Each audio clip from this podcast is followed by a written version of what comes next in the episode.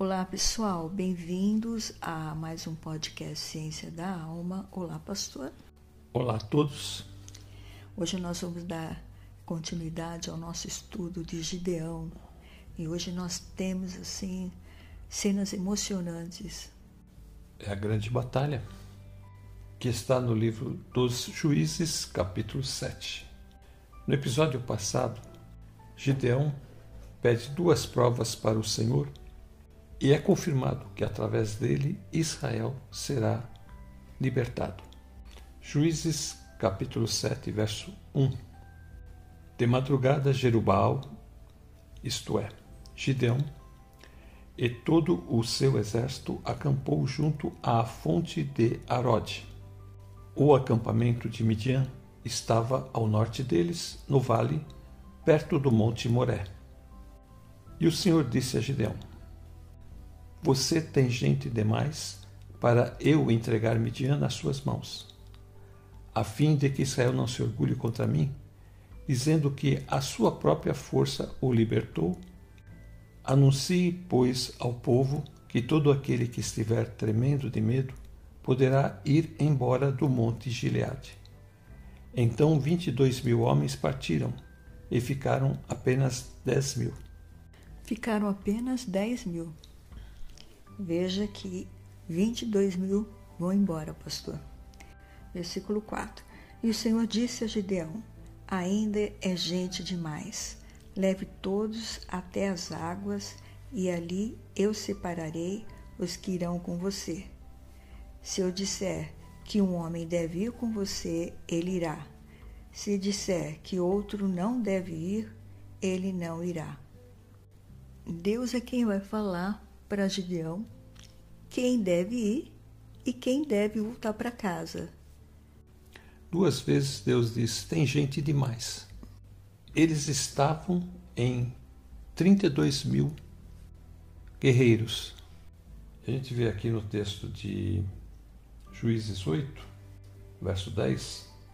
Ora, Zeba e Zalmuna estavam em Carcor e com eles cerca de quinze mil homens. Estes foram todos os que sobraram dos exércitos dos povos que vinham do leste, pois sempre vinte mil homens que portavam espada tinham sido mortos. Então, fazendo a soma, nós temos 135 mil desse exército dos midianitas, amalequitas e outros povos ali. Agora ficaram 10. 10 mil. E agora então vai ter a prova. Agora vai ter a prova. Juízes capítulo 7, verso 5.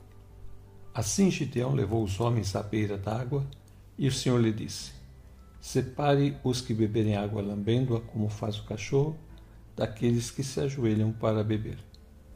O número dos que lamberam a água, levando-a com as mãos à boca, foi de trezentos homens. Todos os demais se ajoelharam para beber.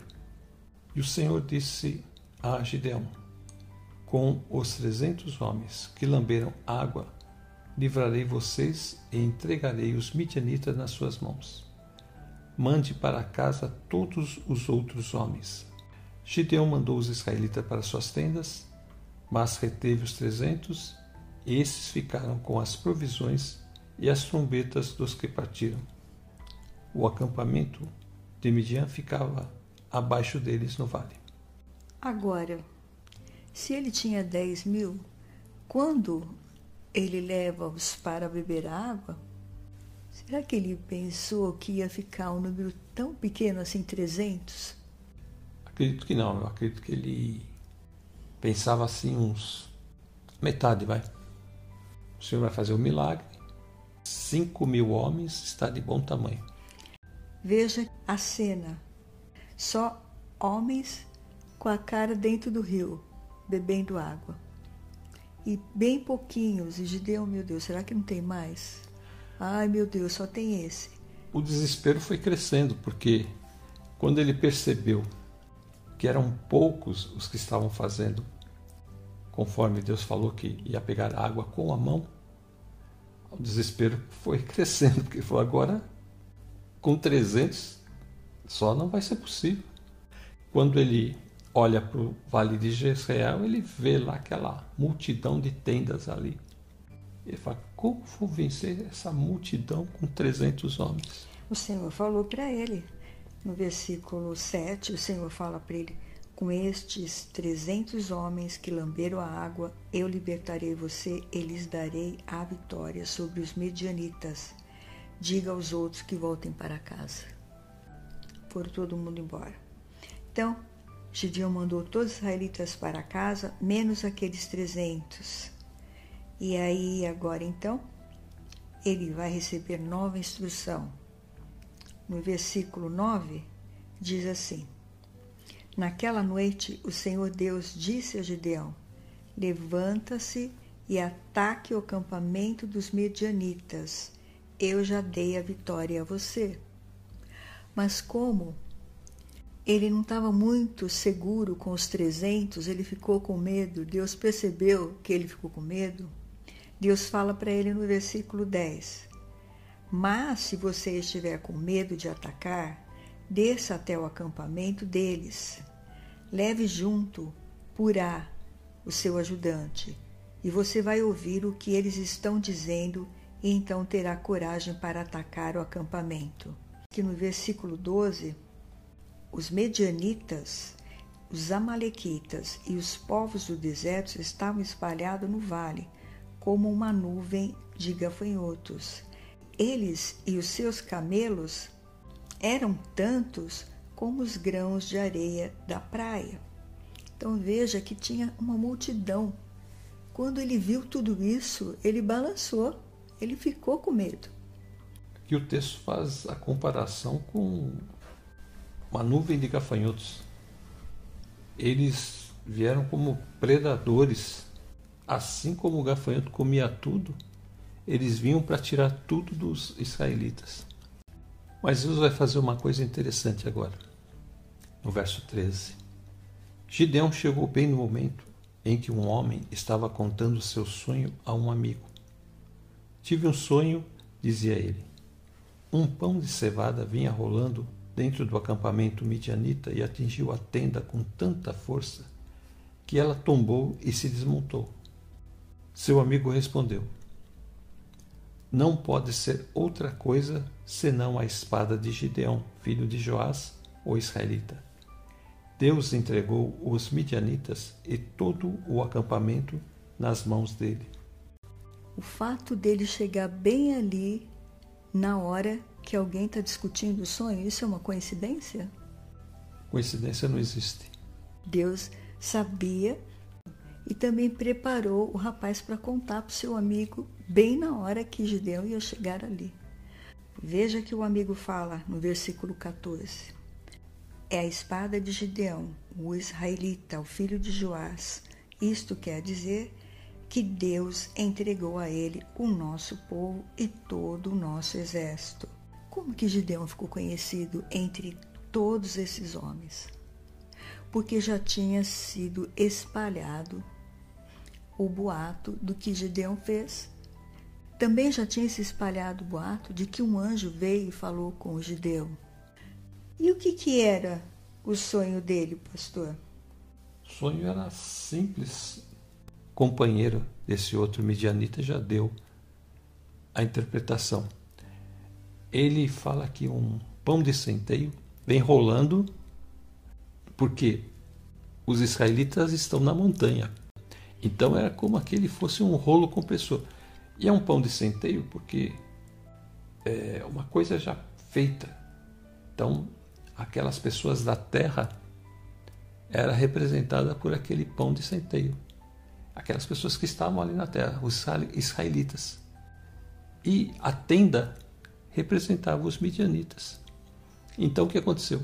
Como o pão de centeio veio e destroçou toda a tenda, eles entenderam corretamente que Israel venceria os midianitas.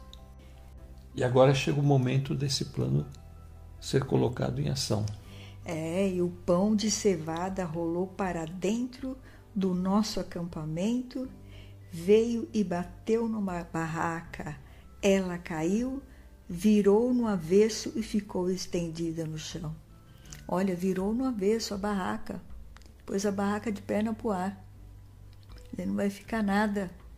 Vocês tiraram do meu povo, agora vocês vão receber o juízo. O Senhor é santo, perfeito e justo. Glória a Deus. Glória a Deus. Verso 15. Quando Gideão ouviu o sonho e a sua interpretação, adorou a Deus. Voltou para o acampamento de Israel e gritou: Levantem-se, o Senhor entregou o acampamento midianita nas mãos de vocês. Dividiu os trezentos homens em três companhias e pôs nas mãos de todos eles trombetas e jarros vazios com tochas dentro. E ele lhes disse: Observe-me, façam o que eu fizer. Quando eu chegar à extremidade do acampamento, façam o que eu fizer. Quando eu e todos os que estiverem comigo tocarmos as nossas trombetas ao redor do acampamento, toquem as suas e gritem: pelo Senhor e por Gideão. E no verso 19 começa então a ação. Gideão e os cem homens que o acompanhavam chegaram aos postos avançados do acampamento pouco depois da meia-noite, assim que foram trocadas as sentinelas. Então tocaram as suas trombetas e quebraram os jarros que tinham nas mãos. As três companhias tocaram as trombetas e despedaçaram os jarros. Empunhando as tochas com a mão esquerda e as trombetas com a direita, gritaram: A espada pelo Senhor e por Gideão. Cada homem mantinha a sua posição em torno do acampamento, e todos os midianitas fugiram correndo e gritando. Quando as trezentas trombetas soaram, o Senhor fez que em todo o acampamento os homens se voltassem uns contra os outros com as suas espadas. Mas muitos fugiram para Bet-Sita, na direção de Zererá, até a fronteira de Abel-Meolá, perto de Tabate. É, aqui no versículo 21 diz assim: E cada um ficou parado no seu lugar em volta do acampamento. Então todo o exército inimigo fugiu gritando. Só deles ouvirem as trombetas, que era de chifre de carneiro. Eles começaram a tocar essas é, trombetas. Aquilo deve ter sido um barulho tão grande, eles já estavam todos dormindo. Imagina só, eles acordam naquela escuridão que está o acampamento, aquele breu. Então eles estão aqui, né? Na mão direita o chifre de carneiro e na mão esquerda a tocha, a luz. Eles estão vendo tudo. Agora, o acampamento não, eles acordam naquele breu, naquela escuridão, ouvindo tudo isso e vê aquelas luzes lá de cima, aquele monte de luzinha assim, falou: Nossa, agora nós vamos morrer tudo. Então eles começaram a ferir-se um ao outro. Por isso que tinha que ser de noite, porque à noite eles não iam ter uma visão exata do que estava acontecendo e o Senhor pôde também colocar esse medo neles. Porque aqui é uma ação sobrenatural. Como se fosse uma coisa tivesse ali milhares de pessoas ali em volta deles. É o pão que vem rolando dentro do acampamento e que vai deixar tudo de perna para o ar. Esse pão veio da onde? Veio do alto. Ou seja, é a mão de Deus que levantou ali e trouxe a vingança a esses homens que fizeram o povo de Deus sofrer por sete anos. Coisa terrível, hein? Quando se dá o grito de guerra, vamos dizer assim, o exército já vai descendo para a luta. Então, na cabeça deles, eles já imaginam, eles já estão aqui em volta de nós. E eles começaram a ver a pessoa que estava ali naquele breu, achar onde que está a, a lamparina para acender tudo, não, não dava tempo. Por isso que o sonho veio, esse pão batendo na tenda e colocando a tenda de perna para o ar. Por quê? Porque é exatamente essa condição que aconteceu. Eles sentiram que eles já estavam ali dentro. Só aí já foi uma matança gigante. Eles mesmos se mataram. Juízes 7, 23. Os israelitas de Naphtali, de Asser e de todo o Manassés foram convocados e perseguiram os midianitas. Gideão enviou mensageiros a todos os montes de Efraim, dizendo: Desçam para atacar os midianitas e cerquem as águas do Jordão à frente deles até Bet-Bará. Foram, pois, convocados todos os homens de Efraim, e eles ocuparam as águas do Jordão até Bet-Bará. Eles prenderam dois líderes midianitas, Oreb e Zeb, mataram Oreb na rocha de Oreb e Zeb no tanque de prensar uvas de Zeb. E depois de perseguir os midianitas, trouxeram a cabeça de Oreb e a de Zeb a Gideão, que estava do outro lado do Jordão. Aí é que a gente vê a ação sobrenatural de Deus, porque com 300 homens eles puseram todo esse exército para correr e depois então as outras tribos que estavam ali perto foram chamadas para impedir que eles atravessassem o Jordão. Então, eles foram ali e fizeram um cerco. É que o Vale de Jezreel só tem uma entrada por ali, quando você entra ali pelo leste do Jordão. Porque a entrada fica entre montanhas. Então, se eles cercassem ali, naquela região ali, que é a saída do Vale de Jezreel, eles não iam ter para onde ir. Gideão convoca os efraimitas para que eles fiquem naquela região ali para para que eles eliminem o restante do exército que vem saindo do Vale de Jezreel.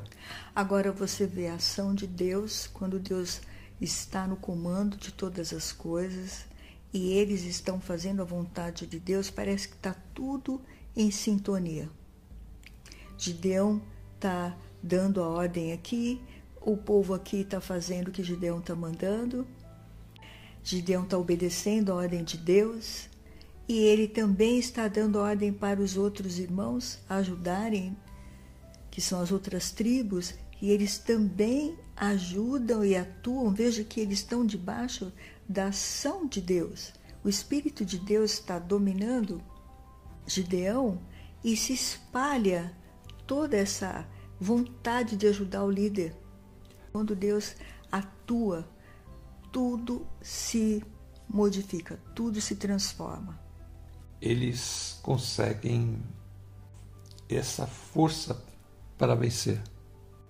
E Deus também faz isso conosco no Novo Testamento. Nós vemos aqui na carta de Paulo aos Colossenses, capítulo 1, verso 11, sendo fortalecidos com todo o poder, de acordo com a força da sua glória, para que tenham toda a perseverança e paciência com alegria, dando graças ao Pai que nos tornou dignos de participar da herança dos santos no reino da luz. Pois ele nos resgatou do domínio das trevas e nos transportou para o reino do seu Filho amado, em quem temos a redenção, a saber, o perdão dos pecados. É, o versículo 11 diz que é Ele quem nos dá a força. Toda a força vem dele. O apóstolo está falando: pedimos a Deus que vocês se tornem fortes com toda a força que vem do glorioso poder dele, para que possam suportar tudo com paciência. Como diz aqui o versículo 12, e agradeçam com alegria ao Pai que os tornou capazes de participar daquilo que ele guardou no reino da luz para o seu povo. O que foi que Deus guardou no reino da luz para o seu povo? Foi seu filho amado Jesus. Foi o presente que ele entregou ao mundo. Aleluia.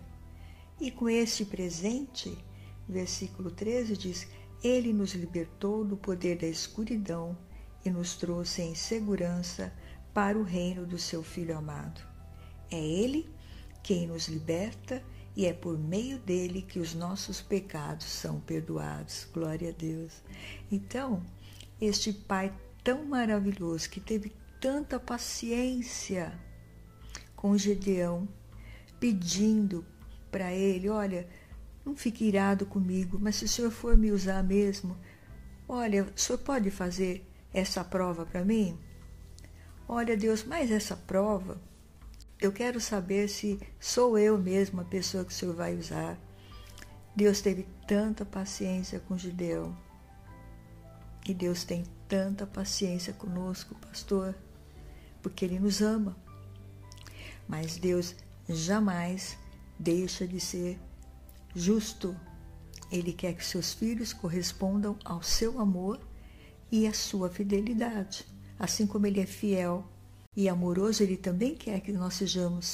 Enquanto Gideão andar na presença de Deus, Gideão vai ter tudo de Deus. Mas se ele vacilar, então ele também pede as bênçãos de Deus e volta naquele estado que ele estava. Esperamos que não. Esperamos que ele siga para frente agora com Deus. Paulo dá graças pelos irmãos de Colosso e diz que todas as coisas que eles estão recebendo é de Deus. E por isso ele dá graças ao Pai que os tornou dignos de participar desta herança. Então, a gente percebe assim, né? Como Israel era digno de receber aquela herança causa daquela promessa que Deus havia feito aos pais. Então, aquilo trazia toda aquela força da palavra de Deus que foi dada a Abraão, depois a Isaac e a Jacó. Aqui, a herança ainda é muito maior porque o reino de Deus, o reino da luz que ele diz aqui, é aquele reino em que Jesus será introduzado no futuro. Quando então nós vamos participar daquele grande dia, que é as bodas do Cordeiro que diz lá em Apocalipse. Então, quem é digno de participar desta herança? Essa é a pergunta. Quem pode ser digno de receber esta herança se todos nós somos pecadores? Por que, que Paulo está usando essa palavra? Dignos. Porque essa dignidade não foi uma coisa que nós conquistamos. Essa dignidade Deus nos deu. Assim como o povo de Israel não conquistou a terra, foi Deus quem deu para eles a terra. Deus nos tornou dignos por meio de Jesus Cristo. Através da obra de Cristo na cruz, nós podemos pertencer a esse reino. Nós podemos ter o direito de estar nesse reino. Mas não porque nós fizemos alguma coisa, mas porque Jesus fez tudo para que nós pudéssemos estar recebendo esta bênção. Como você falou, como Israel recebeu a bênção por causa da promessa que Deus havia feito. Não porque eles eram bons. E também nós não somos bons. Nós não temos condição nem de nos libertar dos nossos pecados. Aqui no versículo 14 de Colossenses 1 está dizendo: é Ele quem nos liberta. E é por meio dele que os nossos pecados são perdoados. Então, no versículo 13, ele nos libertou do poder da escuridão e nos trouxe em segurança para o reino do seu Filho amado, que é o reino da sua luz. Agora nós estamos na luz, os que estão em Cristo. Ali também, quando Gideão encontrou com o anjo, ele se encontrou com a luz e depois ele colocou ali um altar que ele fez para o Senhor, sem o Senhor pedir. Ele falou que aquele lugar era Yahvé Shalom, Deus de paz, ele se encontrou com a paz. Então, quando a luz entra dentro de nós, a primeira coisa que nós encontramos é essa paz, a paz gloriosa de Jesus. Aleluia. Ele fala, ele nos libertou do poder da escuridão e nos trouxe em segurança para o reino do seu Filho amado, e é ele quem nos liberta. Ele nos liberta deste poder que nos dominava, que era o poder da escuridão, das trevas, do pecado, e agora nos coloca nesse seu reino glorioso de luz. Tudo isso quem faz é Ele, é obra dele. Nós não fazemos nada. Então as pessoas falam assim: não, mas eu faço muita caridade, eu, eu ajudo muito. Isso é função, é normal, nós temos que fazer isso. Mas isso não nos leva ao céu, não nos coloca diante do reino de Deus. A caridade é um ato que todo ser humano tem que praticar, mas não nos leva para o céu. Quem nos leva é Jesus. Só Ele tem a capacidade de nos levar.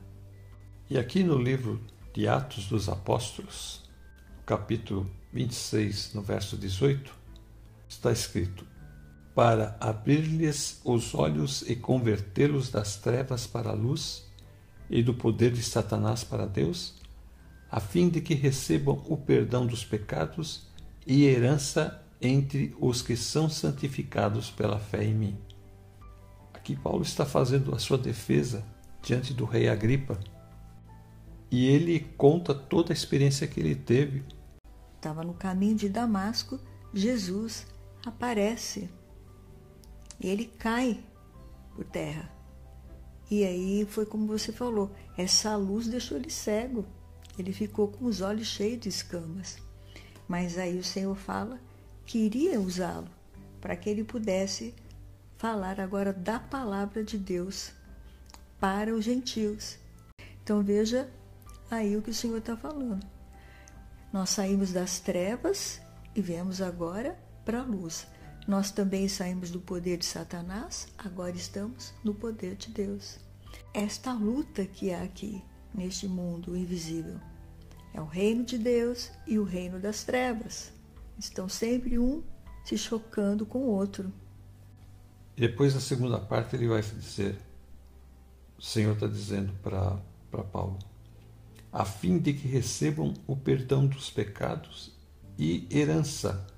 Então, o Senhor Jesus está dizendo para Paulo, a fim de que recebam o perdão dos pecados e herança entre os que são santificados pela fé em mim.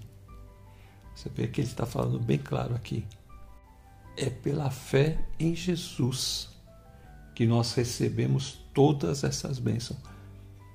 O perdão de pecados e essa herança que agora é nos dada. Esse reino que Jesus está preparando para aqueles que creem nele e que amam a Deus. Mas o paralelo que é feito é que aquela aliança com Abraão é, era para aquela herança daquela terra que era Canaã. Esta herança que Jesus está falando agora é para aquele lugar celestial, aquela terra celestial que ele está preparando para todos aqueles que creem nele. A gente sabe que se acontecer qualquer coisa conosco aqui, nós estaremos com o Senhor ali. E se nós estamos aqui, nós estamos com o Senhor aqui nos guardando e nos orientando também. Então nós somos participantes das bênçãos das promessas de Deus em Cristo Jesus. Glória a Deus. Agora, há uma guerra aqui, não é, pastor? Você vê que ele usa esses termos que são opostos, né? Ele vai falar de trevas para a luz, de Satanás para Deus. Então você vê que é bem claro que o Senhor Jesus dizendo que o homem, quando não recebeu o Evangelho, ele está nessa condição antiga, que é trevas e sob o poder de Satanás. Quando crê em Jesus, porque Jesus está dizendo para Paulo para ele ir pregar e abrir os olhos e abrir os olhos daquelas pessoas para que eles enxerguem exatamente isso, que eles estão em trevas e no poder de Satanás como Israel ficou sob o poder dos midianitas sete anos. Só que aqui, se eles não se converterem, esse poder de Satanás sobre eles vai durar toda a eternidade. Então você vê que é uma decisão importante de tomar. Ou os homens ficam na luz com Deus, ou vai ficar nas trevas com Satanás. É, porque esse reino do pecado e da escuridão é dele. É ele quem tem domínio. Porque quem não tomar posse dessa herança, vai ser lançado fora. Não vai ficar ali, junto com Deus. Que a gente observou foi que para Gideão chegar nessa condição de ganhar esta batalha, ele teve que fazer tudo que Deus orientou. E aqui também, Jesus vai falar bem, bem claro que só pela fé nele, aqueles que forem santificados pela fé em mim, que é Jesus está falando. Vamos encerrar? Amém. A irmã hora. Obrigada, Senhor Deus Todo-Poderoso, por esse estudo maravilhoso, onde nós vimos Gideão vencendo a batalha, vencendo os medos, vencendo, Senhor, as trevas, a escuridão. E agora também, pela leitura da Sua palavra, o Senhor nos deu Jesus, para que nós possamos vencer, Pai, porque o Senhor já venceu por nós na cruz do Calvário. E agora nós fazemos parte do Teu reino da luz e queremos andar e permanecer na luz. Por isso, Senhor, toca em todos os corações agora que estão ouvindo esta mensagem, em todas as nações que ouvem este programa, Senhor. Que o Senhor esteja tocando nos seus corações, nas suas almas, nas suas mentes, libertando-as do pecado, libertando-as, Senhor, de, do que as prende neste mundo para que elas possam estar livres para te servir e te adorar como único Senhor e Salvador. Senhor, abençoa, Jesus, aqueles que estão necessitados, Senhor, de cura, que eles sejam curados e libertos pelo poder de Jesus. Aqueles que estão doentes, enfermos, com depressão, com angústia, com solidão, Senhor, derrama a tua paz nos seus corações para que eles possam ter a paz de Jesus na sua mente, na sua alma e serem libertos da depressão, do medo, de tudo que os perturbam, Senhor. Ó oh Deus, tem misericórdia, Pai. Estende as tuas mãos, salva, liberta e protege a todos que estão ouvindo esta mensagem pelo poderoso nome de Cristo Jesus. Eu já vou me despedindo Fiquem todos na paz do Senhor Jesus e até a próxima. Também vou me despedir. Fiquem com Deus e até a próxima.